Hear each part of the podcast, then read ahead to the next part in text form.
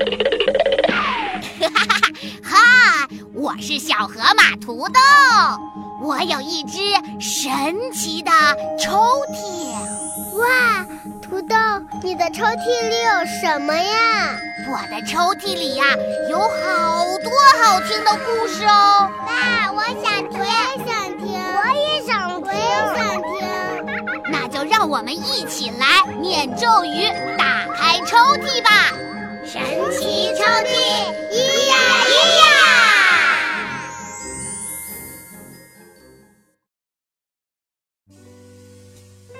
嘿，小伙伴们，你们有没有收到过自己不喜欢的礼物呢？嗯，土豆好像也收到过自己一开始不是很喜欢的礼物，但是啊，时间长了。就会慢慢的对他有了感情，就开始喜欢他们啦。今天呢，土豆给大家带来的绘本故事，就是讲的一个小姑娘和她的礼物乖乖熊之间的故事，特别有意思，让我们赶紧去听听吧。乖乖熊。和大怪物，作者大卫麦基，杨洋翻译。本书是由长江少年儿童出版社出版，海豚绘本花园提供。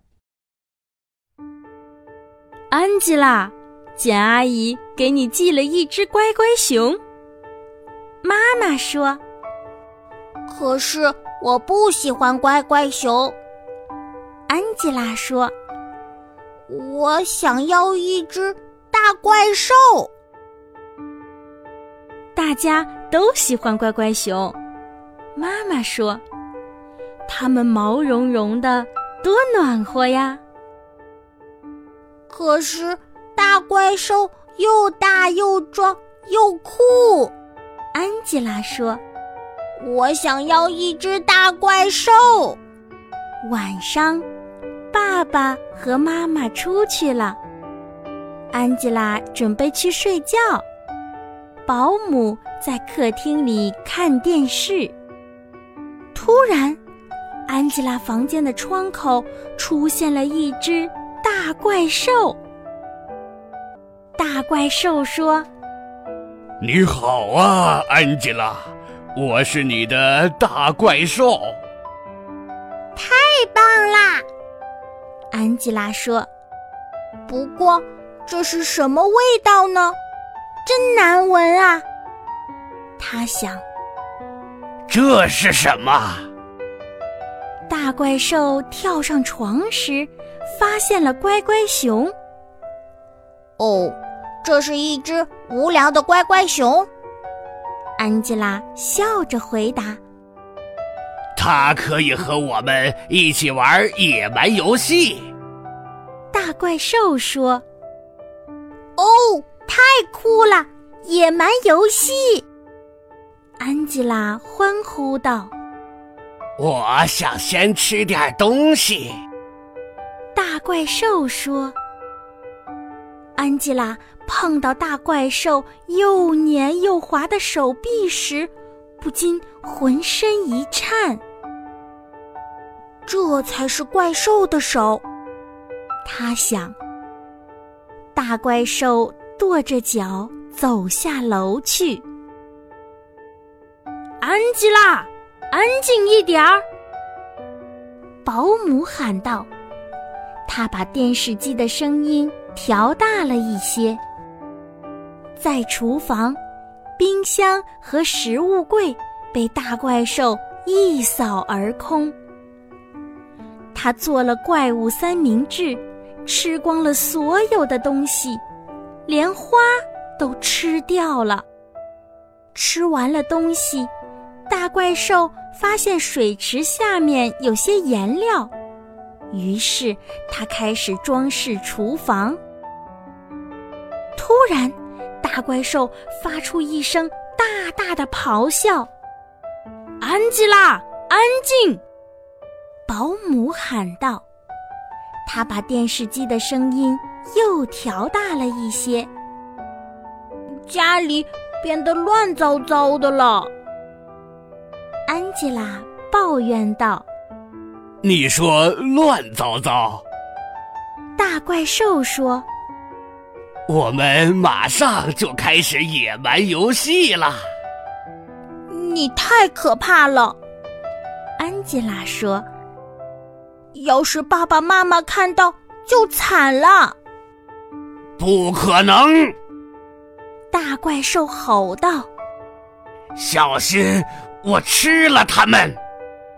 要是你再嘀咕，我把你也吃掉！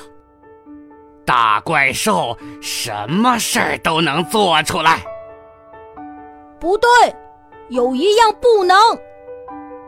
乖乖熊说：“你不能像我一样毛茸茸的，又舒服又暖和。”可是你也当不了大怪兽，无聊的乖乖熊。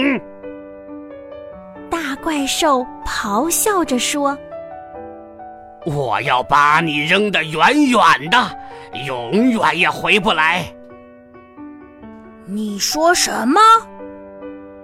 乖乖熊低声吼道：“你再说一次！”乖乖熊的身体突然越变越大。现在是我要把你扔得远远的，永远也回不来。乖乖熊一边低声咆哮，一边抓起大怪兽，走到屋外的院子里。乖乖熊抓着大怪兽，在头顶转呀转。乖乖熊大叫一声，用尽全力将大怪兽扔了出去，扔得很远很远，保证再也回不来了。安吉拉！保姆在屋里大喊：“你真了不起！”安吉拉说。乖乖熊慢慢变回了原来的样子。可是，要是爸爸妈妈发现了怎么办呢？走吧，我们回床上去。乖乖熊说：“也许他们根本不会发现的。”哇哦，安吉拉的乖乖熊好厉害呀！一点儿也不像安吉拉刚刚见到它的时候的样子，对不对？小伙伴们，土豆也好想要一只能打败大怪兽的乖乖熊啊！你们想要吗？哈哈，我听到你们说你们也想要了。好啦。又到了土豆给大家提问题的时间啦！我们今天的问题呀，就是最后到底是谁打败了大怪物呢？